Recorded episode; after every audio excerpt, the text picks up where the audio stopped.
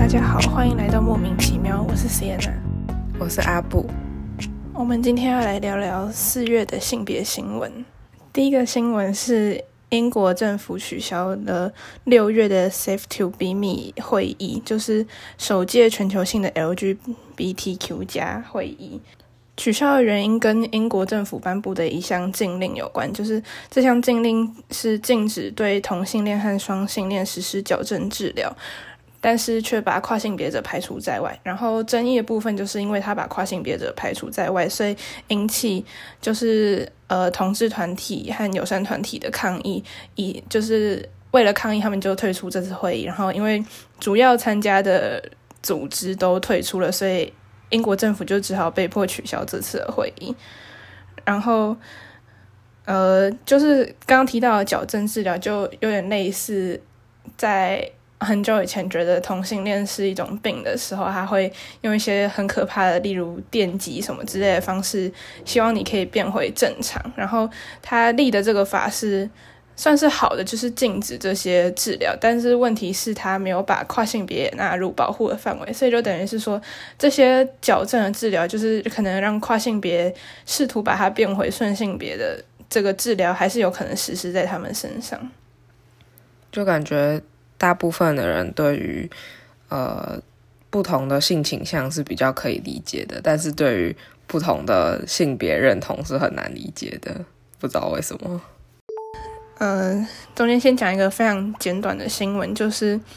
挪威的挪威政府在他们同性恋除罪化的五十周年的时候公开道歉，就是他们曾经有过一条法律是同性同性恋算是一项罪行，就跟英国一样，然后他们在除罪化，呃，一九七二年除罪化，然后今年是二零二二年。五十周年，他们才正式道歉。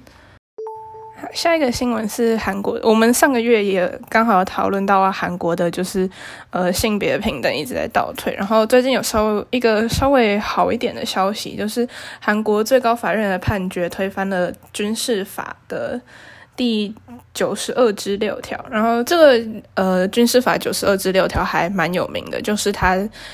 的规定是说，在军队，这就是只要你是军人，然后就不能，就是如果你是军人，然后发生同性性行为的话，就是违法行为，不管你们之间是不是合意的，然后就算是在休假，就是不在军营里面，只要有被发现从事呃同性的性行为，就是犯罪，这是一个非常很落后的法律，对。大概在六年前，就是有两名韩国军人因为在私人的住宅从事性行为，然后被判刑监禁，然后一直在上诉到今年四月中才，就是终于有判决推翻，说这条法律是违反性自主权和平等权什么什么之类的。对，好棒！就别的国家已经同婚合法或是合法完了，然后他们才在同性恋除罪化。第四个新闻是中国的，就是中国的共青团，呃，就是全名是什么什么青年团什么什么之类的，反正就是在他们的微博账号上面发了一篇说，呃，发布一系列中共历史革命事件的图片，然后结果被很多网友留言说里面故就是故意忽略女性，因为里面一共六张图片，然后连一个女性都的身影都没有，然后。呃，一开始他们是有默认说他们做错，就是在默默补了两张有女性的照片，但是结果后来在四月十二号的时候，呃，他们又突然发文说批评说这些女性主义人是在故意制造性别对立，然后说呃极端女权全是网络毒瘤什么之类的，反正就是有一系列的争议就对了，呃。有一只猫听不下了，确实 有一只猫听不下去了，它又跳下来了。那决定要来凑热闹，再放一下。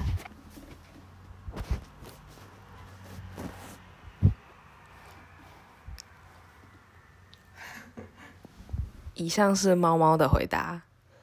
请自己通灵。好，猫猫回去睡觉了，我们可以继续。就是在之前。好几年前的 Me Too 运动传到中国的时候，也是就是在网络上，然后就有发起有引起一些回响，然后也是被中国官方一直管制，然后说他们是呃煽动呃影响社会稳定啊什么之类的，反正他们的态度就是一直都是觉得呃可能女性主义是没事找事之类的吧。